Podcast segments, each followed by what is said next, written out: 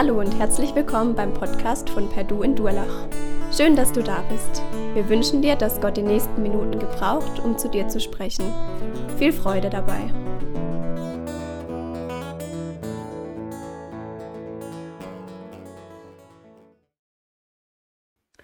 Herzlich willkommen auch von meiner Seite. Galaterbrief, das ist das, was uns in den nächsten acht Sonntagen beschäftigen wird. Ein neuer Abschnitt in unserer Predigtreihe. Die Ältesten oder unsere Pastoren haben dem Galaterbrief das Grundthema aufgesetzt, zur Freiheit berufen. Heute das Evangelium der Freiheit ist göttlich. Freiheit. Was stellst du dir darunter vor? Wünschst du dir das? Wer wünscht sich das denn nicht? Und wenn wir jetzt so einfach mal verschiedene Dinge, die uns einfallen, wenn es um Freiheit geht, vor Augen führen, dann merken wir, wie unterschiedlich das sein kann. Afghanistan haben wir vor Augen, Flughafen, nichts wie raus hier. Unterdrückung droht. Nawalny, Kreml-Kritiker, sitzt im Gewahrsam. Keiner weiß so richtig, wie es ihm geht. Ich glaube, es gibt keiner von uns, der miterlebt hat, der hier drin ist, wann die, wie die Berliner Mauer gemacht wurde, gebaut wurde.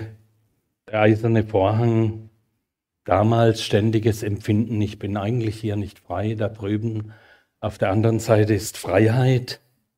Ich weiß nicht, ob wir es uns im Westen hier eigentlich noch vorstellen können, was unfrei bedeutet. Wir können eigentlich vieles überall hin, uns vieles leisten. Vielleicht hat dem einen oder anderen Corona so manche Freiheiten geraubt. Freiheit Meinungsfreiheit bei uns derzeit vielleicht noch möglich, aber weh, wenn wir andere Menschen kritisieren, dann sind wir nicht tolerant genug. Freiheit, vielleicht der 18-Jährige, der endlich nicht mehr tun muss, was die Eltern möchten, den Führerschein machen und on Tour gehen und die hoffentlich nicht so endet, wie beim Sohn von Michael Ballack. Ausbildung fertig, Studium beendet, nicht immer den Druck haben, büffeln zu müssen. Frei, frei von Problemen, Problemen mit Alkohol, mit Drogen, mit sonstigem. Oder eine ganz andere Freiheit, da kommen wir jetzt her vom Urlaub Endlich mal Zeit genießen, kein Wecker stellen, ausschlafen, in den Tag reinleben, keine Firma. Äußere Freiheiten erleben wir hier und da, mal mehr, mal weniger. Genießen die Situation, aber ich habe gemerkt, es gibt auch innere Freiheiten. Und die merken wir eigentlich erst, wenn wir sie nicht haben. Schlechtes Gewissen, wenn ich faul rumhänge und die anderen arbeiten? Wenn ich mir Druck mache, dass andere viel besser sind als ich, da habe ich schon wieder was falsch gemacht. Kann ich mir guten Gewissens dieses Auto oder was auch immer, E-Bike, leisten, wenn es anderen nicht gut geht? Wem gegenüber bin ich eigentlich verpflichtet? Und dann kommt da noch der Glaube ins Spiel. Frei als Christ ist Gott nicht ein Gott der Gebote, ein gerechter Richter, der am Ende der Zeit meines Lebens Rechenschaft fordert, mich be- oder verurteilt? Ist Glaube nicht eher was Enges? Du sollst Du darfst, du musst oder darfst nicht. Als Christ zur Freiheit berufen. Wie fühlst du dich dabei? Das Evangelium zur Freiheit ist göttlich. Wirklich? Empfindest du das so? Paulus, der Schreiber dieses Briefes an die Galater, war ursprünglich ein fanatischer Verfechter jüdischer Glaubens und Lehre. Er war so eigentlich das, was man sagt, ja, der hat alles getan. Der ist ein gerechter, frommer, jüdischer Mensch. Das macht ihn aus. Seine Beschneidung als Kind am achten Tag. Teil des Volkes Israel, stammt aus dem Stamm Benjamin. Als Hebräer, Teil einer großen, ehrwürdigen Kultur. Sein Vater, ein Pharisäer, er selbst hat studiert bei Gamaliel. Dieser war hoher theologischer Gelehrter, Mitglied des Hohen Rates, stand an der Spitze der Pharisäer, die eine jüdische theologische Partei war, oberster Rang, er selbst Pharisäer.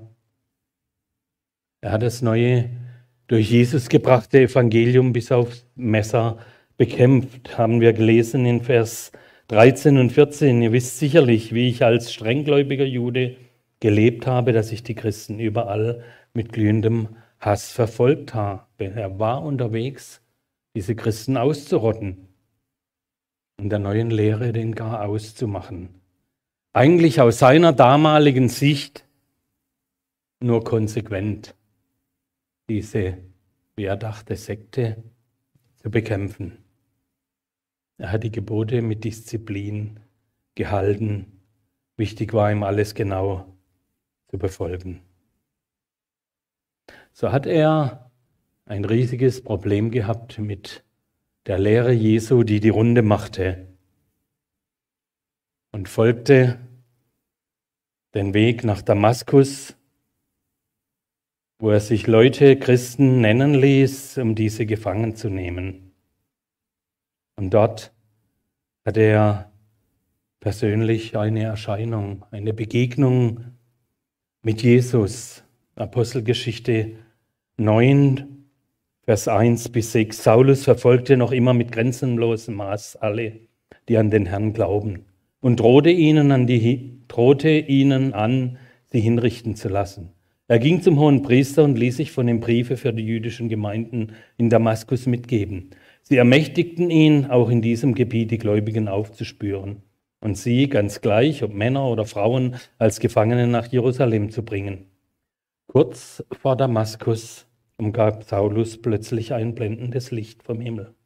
Er stürzte zu Boden und hörte eine Stimme, Saul, Saul, warum verfolgst du mich? Wer bist du, Herr? fragte Saulus. Ich bin Jesus, den du verfolgst, antwortete die Stimme.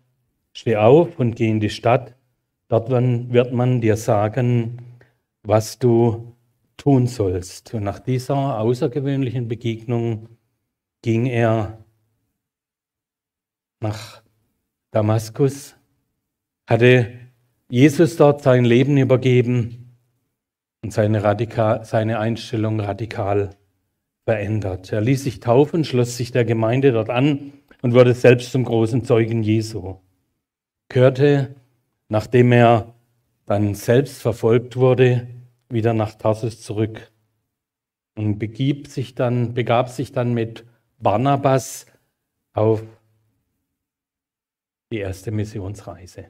Und das ist eigentlich alles jetzt wichtig, dass wir das vorauswissen, um den Galaterbrief auch ein Stück weit zu verstehen. Beide besuchten Gemeinden oder die äh, Leute in Galatien, das war eine größere römische Provinz und hatten dort Gemeinden aufgebaut. Wir wissen von Gemeinden in Antiochien, Ikonien, Lystra, Derbe. Apostelgeschichte 13 und 14 berichtet uns das. Viele nahmen die Botschaft von Jesus an. Kurz danach, und da beginnt jetzt der Galaterbrief, erfuhr er, dass Lehrer jüdischer Herkunft in die überwiegend nicht jüdischen, sondern heidenchristlichen Gemeinden kamen und versuchten die Menschen zu verwirren. Ja, alles okay. Jesus ist gestorben, ist auferstanden, wichtig. Ohne ihn keine Erlösung. Allerdings müssen aber auch die jüdischen Gesetze beachtet werden. Christus allein reicht nicht. Da gehört Beschneidung dazu, da gehört Einhaltung des Sabbats dazu, verschiedene Speisegebote. Die Gemeinden waren verunsichert. Und dann schreibt Paulus diesen Brief. Und wir merken, dass ihm eigentlich sehr viel dran liegt, hier äh, klare Linie zu zeigen, hier deutlich zu sagen, was ihn verändert hat, was ihm am Herzen liegt, was Jesus eigentlich bedeutet. Er beginnt den Brief nicht wie die anderen, die wir kennen, mit was Gott Gutes gemacht hat in den Gemeinden, sondern sehr kurz und knapp, um dann zum Wesentlichen zu kommen. Ein Problem war auch, dass sie ihn angegriffen haben. Er sei nicht fähig und kein auserkorener Apostel und so seinen Dienst in Frage gestellt haben. Nun, was war der klare Inhalt der Botschaft des Paulus? Vers 4. Jesus Christus hat sein Leben für unsere Sünden hingegeben. Er hat uns davon befreit, so leben zu müssen, wie es in dieser vergänglichen, vom Bösen beherrschten Welt üblich ist. Jesus Christus, Sohn Gottes, als Mensch geboren, kam in diese Welt, um für die Schuld der Welt zu sterben. Da keiner, auch nicht einer, und das sagt jetzt ein Paulus, durch seinen Lebenswandel hinbekommt, vor Gott gerecht zu werden. Es ist niemandem möglich, durch eigene Anstrengung und das Befolgen der Gesetze mit Gott Frieden zu haben.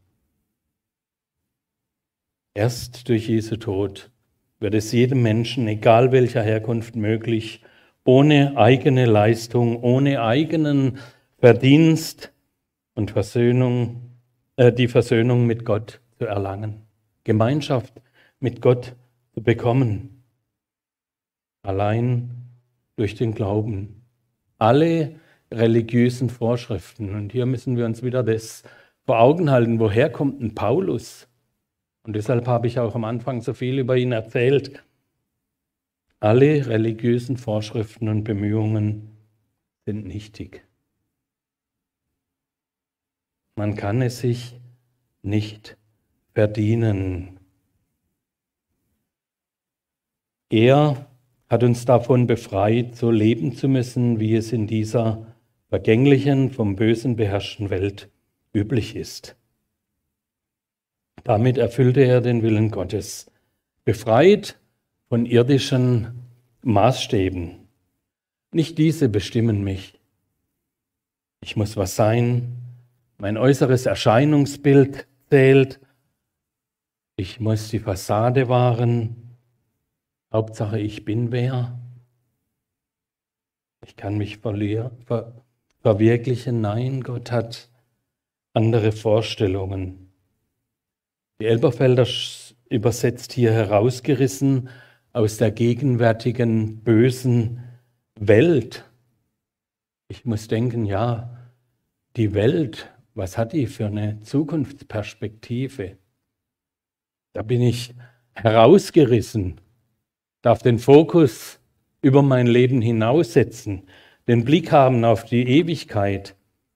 Jesus ist auferstanden. Und wenn ich herausgerissen bin aus dieser Welt, mit ihm unterwegs, dann darf auch ich wissen, ich darf auferstehen.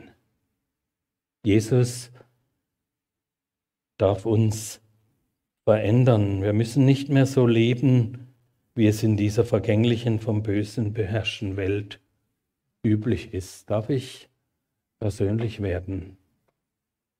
Wie und wo lebst du und ich noch immer nach Maßstäben dieser Welt?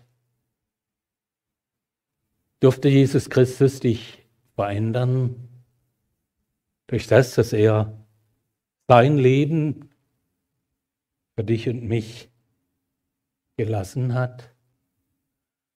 Wo bist du noch geprägt von Denkweisen und Handlungsmustern, die die Welt lebt? Gott will uns frei machen. Und das ist der Hammer. Nicht nur Jesus, der kommt, sondern hier steht es, damit erfüllte er den Willen Gottes, unseres Vaters. Ja, Gott will Freiheit und deshalb hat er seinen Sohn geopfert. Er will nicht Knechtschaft, er will nicht Zwang, er will nicht Maloche. Er sehnt sich nach einer engen, aufrichtigen, ehrlichen Beziehung zu seinen Geschöpfen, zu dir und mir, zu uns Menschen. Und hier sehen wir auch ein Stück weit den Unterschied vom neuen Bund zum alten Bund. Im alten Bund war seitens des Volkes es so, dass sie das Gesetz erfüllen mussten. Durch strengsten Gehorsam die Beziehung zu Gott leben mussten. Funktionierte das nicht? War oft Strafe angesagt. Wir sehen das auch im Volk Israel. Der Wunsch, gehorsam zu sein, war von frommen Juden dann sehr extrem und fanatisch ausgelebt. Aber im neuen Bund der gegründet ist auf das Blut Jesu zur Vergebung der Sünden, hat Glaube und unverdiente Gnade als Grundlage. Durch Gottes Gnade in Jesus geschenkt. Wir haben es gesungen, Vergebung geschenkt durch das vergossene Blut. Glaube allein genügt. Und jetzt ist Paulus verwundert ab Vers 6, überrascht. Er kennt die Galater gar nicht mehr. Sie haben ein anderes Evangelium, kehren den Glauben an Jesus den Rücken. Ich wundere mich sehr. Und wisst ihr, was das Problem ist? Das Problem ist, dass das nicht nur die Galater haben. Schaut mal in unsere Reihen, prüf dich mal selbst. Definierst du dich nicht selbst gern durch Leistung, durch Sichtbares, durch Besitz, durch mich selbst? Das, was ich kann, was ich habe, was ich weiß, macht doch mich aus. Was ist diese Welt? Der Gedanke der Welt. Doch Jesus sagt, du brauchst nichts leisten. Du brauchst nicht haben. Du brauchst, brauchst mir nichts vorweisen. Ja, nicht 99 Prozent tut Jesus durch seinen Tod, durch sein Leiden und durch sein Sterben, durch seine Auferstehung. Und ein Prozent muss der Theo jetzt noch dazu tun. Nein. Komm, wie du bist, sagte er. Gib mir dein Leben. Kapituliere mit deinem eigenen Tun. Gib zu, dass du begrenzt bist, dass du Fehler hast, dass du manchmal, manchmal lieblos bist. Und dann komm zu mir und nimm an, was ich dir gebe. Meine Kraft, meine Stärke, meine Weisheit, mein Können, meine Vergebung, meine Liebe.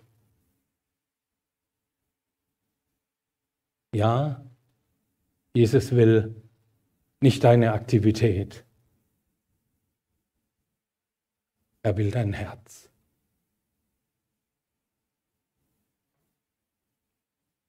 Und gerade deshalb auch Paulus, wird auch Paulus hier so energisch. Ihr meint, einen anderen Weg zur Rettung gefunden zu haben, doch es gibt keinen anderen. Es gibt nur gewisse Leute, die unter euch Verwirrung stiften, indem sie die Botschaft von Christus verfälschen. Es gibt keinen anderen Weg zum Heil.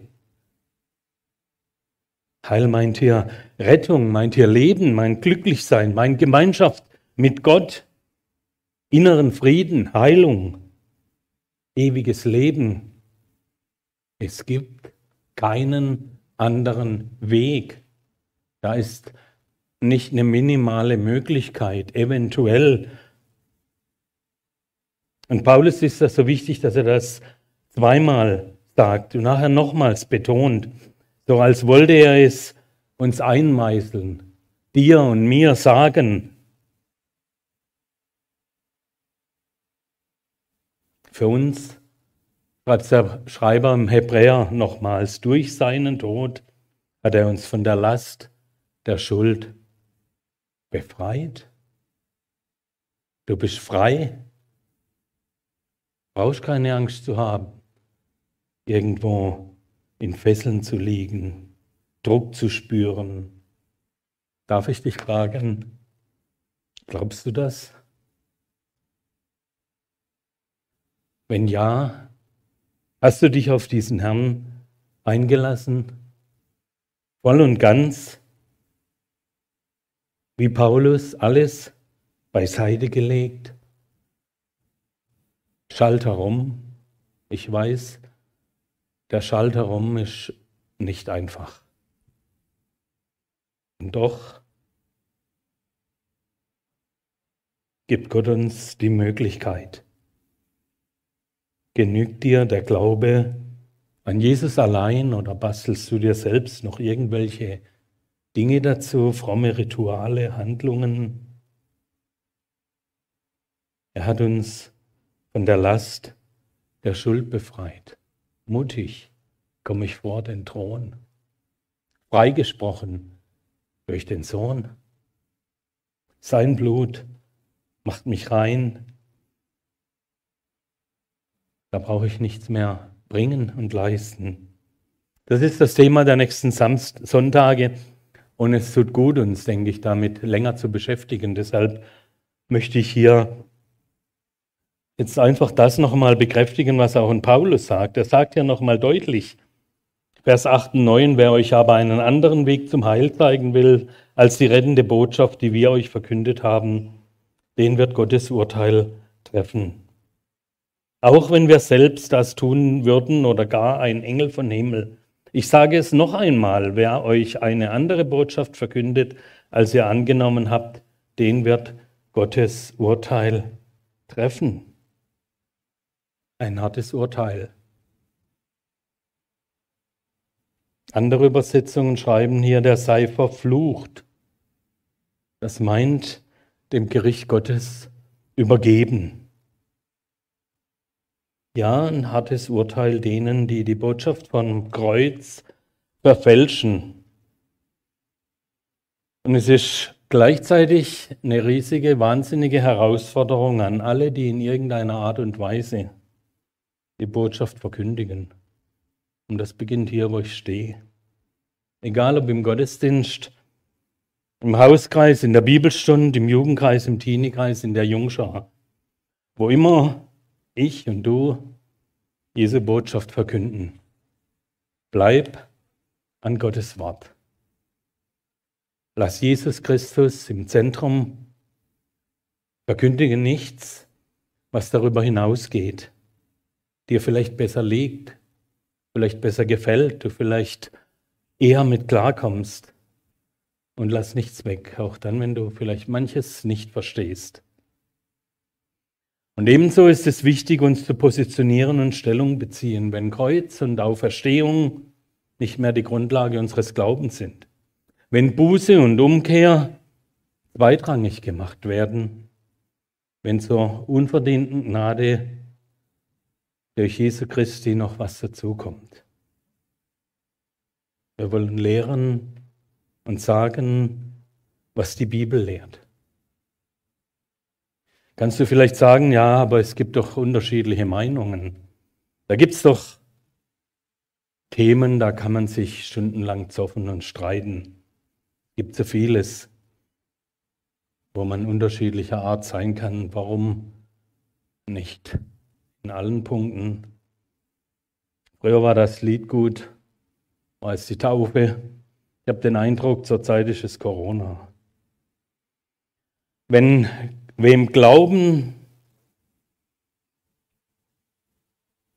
wer ist kompetenter in Heilsfragen? Wer hat Recht? Wer beurteilt deine Eingebung, meine, durch Jesus?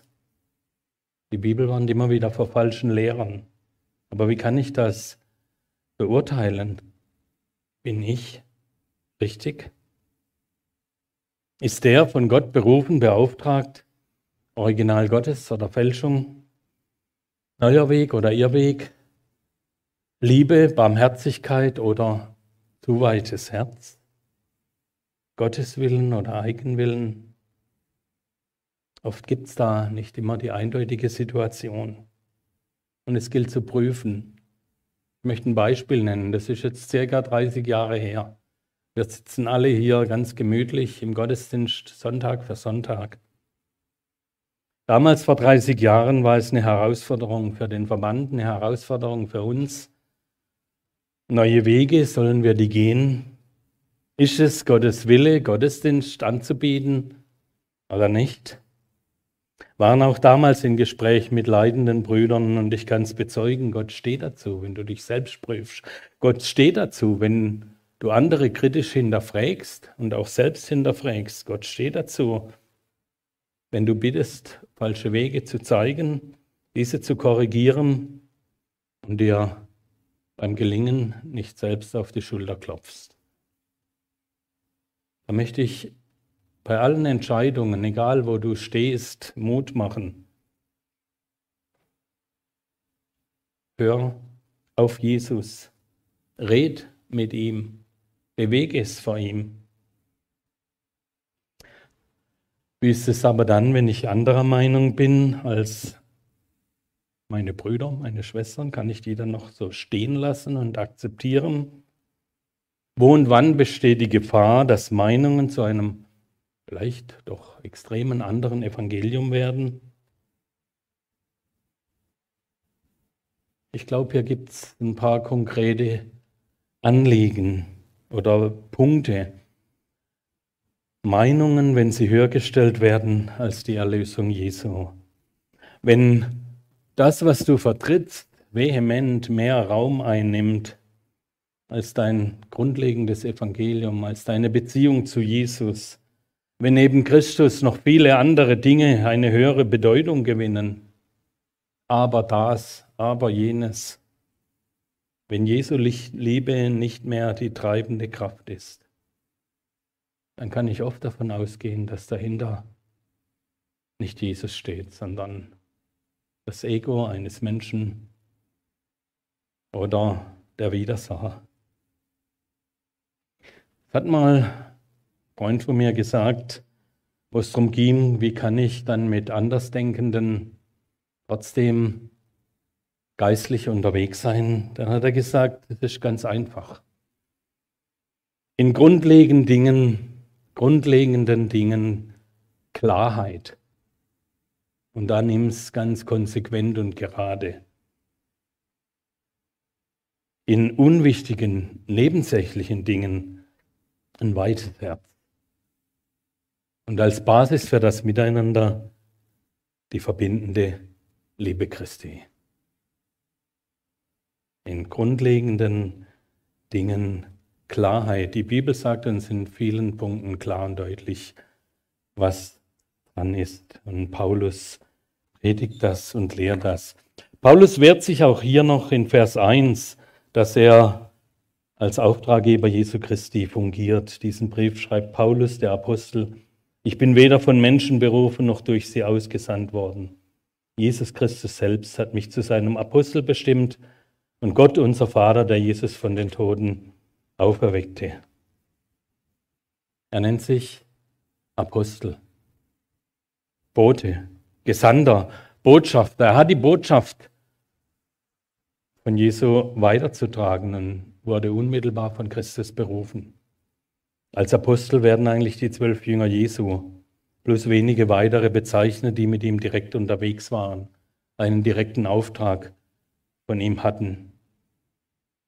Paulus hatte keinen irdischen Auftraggeber, keinen irdischen Arbeitgeber oder Vorgesetzten, der ihm gesagt hat, das lehrst du, das predigst du, das gibst du weiter. Keine Partei oder Verein, auch nicht sein eigenes Geltungsbedürfnis. Das hat er ab diesem Zeitpunkt auf die Seite gelegt. Er steht hier im Auftrag Jesu von höchster Stelle autorisiert, was nicht ausschließt, dass er nicht irgendwelche Berater, Mitarbeiter oder Begleiter hatte. Wir stehen derzeit als Gemeinde und im Besonderen die Gesamtleitung an einem Punkt, wo es gilt, jemanden als Nachfolger für Immanuel zu suchen. Mir kam das so in den Sinn und ich habe überlegt, welche Voraussetzungen, welche Kriterien muss die Person mitbringen. Ihr Gesamtleiter, auf was legt ihr Wert, ihr Ältesten? Solide Ausbildung, bekennenden Glauben, fähig zur Lehre, Seelsorger. Er muss gut ankommen bei den Jungen, bei den Alten, braucht entsprechende gute Referenzen. Und Paulus macht uns hier klar, er möchte nicht von Menschen empfohlen werden. Er will, dass der Auftraggeber Gott ist. Jesus Christus ist der, der ihm den bestimmten Auftrag gibt. Nicht sein entsprechendes Engagement, Missionsreise, Erfahrung, Ausbildung und Wissen steht im Vordergrund, sondern der Auftrag und die Berufung durch Gott. Gut, wenn auch bei unserem zukünftigen Hauptamtlichen das die Voraussetzung ist. Heißt nicht, dass die anderen Punkte unwichtig sind. Von Gott berufen. Und ich kann dir sagen, wo immer jemand im Dienst für Gott unterwegs bist, wenn du das bist, sei es als Hauptamtlicher oder Ehrenamtlicher, in irgendeinem bestimmten Bereich der Gemeinde, einer Gruppe, einem Kreis, dann werden Anfechtungen kommen. Wohl dir und mir, wenn wir dann wissen, hier steht ein größerer Auftraggeber dahinter. Da ist nicht nur der Verband, die Gesamtleitung oder ein Mitarbeiter, der mich gefragt hat, bin ich dazu bereit, sondern da hast du den Auftrag von einer höheren Instanz. Prüf das, egal ob du am Mischpult sitzt, Kinderarbeit machst oder was auch immer. Auftrag auf, aus höherer Hand. Wo nimmt Paulus diese Sicherheit er, dieses Selbstbewusstsein, ja, er stützt sich ganz auf Jesus und auf Gott. Er hat uns eingesetzt und er hat ihn beauftragt. Er hat die Rettungstat auch ganz persönlich für sich angenommen und er weiß das und das sieht sich auch durch, durch sein gesamtes Leben ich bin gerettet. Was soll da noch passieren können? Komme, was will. Fürcht ich kein Unglück mehr, denn du bist hier bei mir. Ich komme an deinen Tisch. Und das geht bei Paulus ja wirklich hin bis zu seinem Tod. Christus ist mein Leben und Sterben ist mir Gewinn. Seine Identität hat er in Christus. Er hat am Kreuz gesiegt und was Jesu Wille ist, ist auch seiner. Und du und ich? Wer gibt dir deinen Auftrag? Wem gegenüber bist du Rechenschaft schuldig? Wer jubelt dir zu? Auf wessen Lobeshymnen stimmst du dich ein? Paulus mag nicht abhängig sein von Menschen. Rede ich den Menschen nach dem Munde oder geht es mir darum, Gott zu gefallen? Erwarte ich, dass die Menschen mir Beifall klatschen, dann würde ich nicht länger Christus dienen. Mir hat mal jemand eine Geschichte erzählt von einem Bürgermeister. Der Bürgermeister hat in der Gemeinde zu der einen Seite gesagt, das ist gut, was er macht. Ich finde das klasse. Ihr habt recht. Dann haben die anderen mit ihm gesprochen und dann hat er gesagt, ja, ihr habt recht. Das ist gut so. Wir können das überlegen und können das so machen. Dann kam ein alter Mann zu ihm und hat gesagt, Herr Bürgermeister, ich verstehe Sie nicht. Zu den einen sagen Sie, ihr habt recht, das könnten wir so machen. Und zu den anderen sagen Sie, ihr habt recht, das könnten wir so machen. Wie soll ich das verstehen? Hat der Bürgermeister zu dem alten Mann gesagt, ja, die haben auch recht. Wie viel Recht muss ich wem immer geben? Unser Ziel und Auftrag muss es sein, Gottes Maßstab weiterzugeben sein Wille zu bezeugen. Wir wollen Jesus gefallen, auch wenn es nicht immer einfach ist, vor allem bei bestimmten Themen. Wenn der Mainstream um uns herum vorgibt, was richtig und gut ist, im Bereich Ehebruch, Homosexualität, Lebensqualität, was brauche ich, um ein gutes Leben zu führen? Was brauche ich nicht? Was muss sein, was muss nicht sein. Ich möchte hier kleine Stellungnahme lesen, die jemand geschrieben hat. Wenn ich aber Menschen nach dem Mund redete, würde ich versuchen herauszufinden, was sie gern hören. Ich würde meine eigenen Überzeugungen verleugnen, um ja nicht anzuecken. Ich würde verschweigen, dass das Verharren in der Sünde Konsequenzen hat. Ich würde vom Himmel reden, aber die bittere Realität der Hölle verschweigen. Ich würde dem Zeitgeist entsprechend für alles Gottes Segen erbitten, was Sünde ist und nicht Gottes Vorstellungen entspricht. Ich würde die Mitte der Botschaft vom gekreuzigten und auferstandenen Jesus so verschieben, dass wir einen interreligiösen Konsens fänden aber ich werde damit meiner Berufung untreu. Ich werde dadurch nicht länger Christus dienen. Je mehr ich von Gott mein Selbstbewusstsein beziehe, eher meine Identität ausmacht, desto weniger will ich um allen Preis Menschen gefallen. Was nicht heißt, und das möchte ich hier jetzt gleich anschließen, Menschen nicht zu lieben wie Jesus gelebt hat. Jesus weiß, wie Leben gelingt. Jesus weiß, was für uns gut ist. Und er liebt uns mit unseren Macken und Fehlern. Paulus war berührt, von Jesus ergriffen, vom Auftrag durch ihn.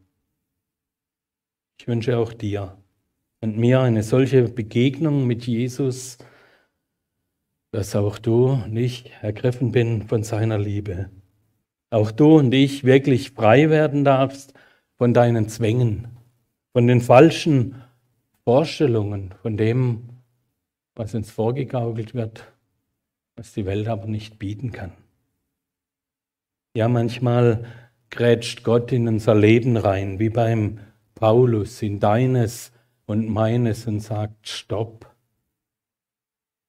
Und gut, wenn uns das bewusst wird, dass er es ist. Gut, wenn wir ein Ohr, ein Gefühl dafür bekommen.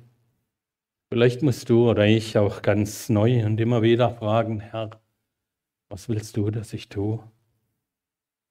Wer bist du? Was möchtest du? Was soll das Ganze, das mir momentan begegnet und dann höre? Ich wünsche uns allen, dass das, was er einige Zeit später in einem Brief an die Philipper schreibt, ebenso auch deine und meine Überzeugung ist. Philipper 3, 7 bis 9.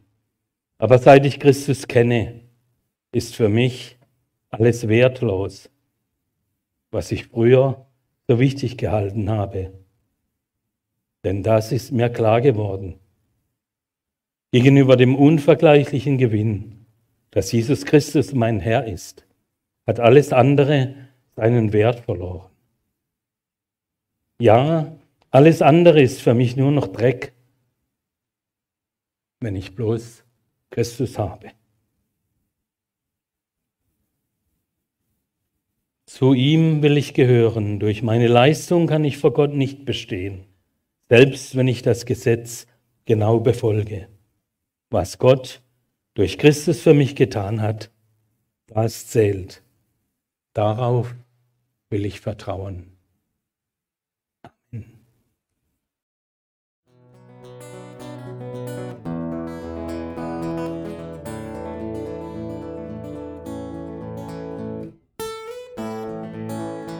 Wir hoffen, der Podcast hat dir weitergeholfen. Falls du noch Fragen hast, besuche gerne unsere Homepage unter www.per-du.church. Hier findest du alle wichtigen Infos zur Gemeinde und zum Glauben. Tschüss und bis zum nächsten Mal.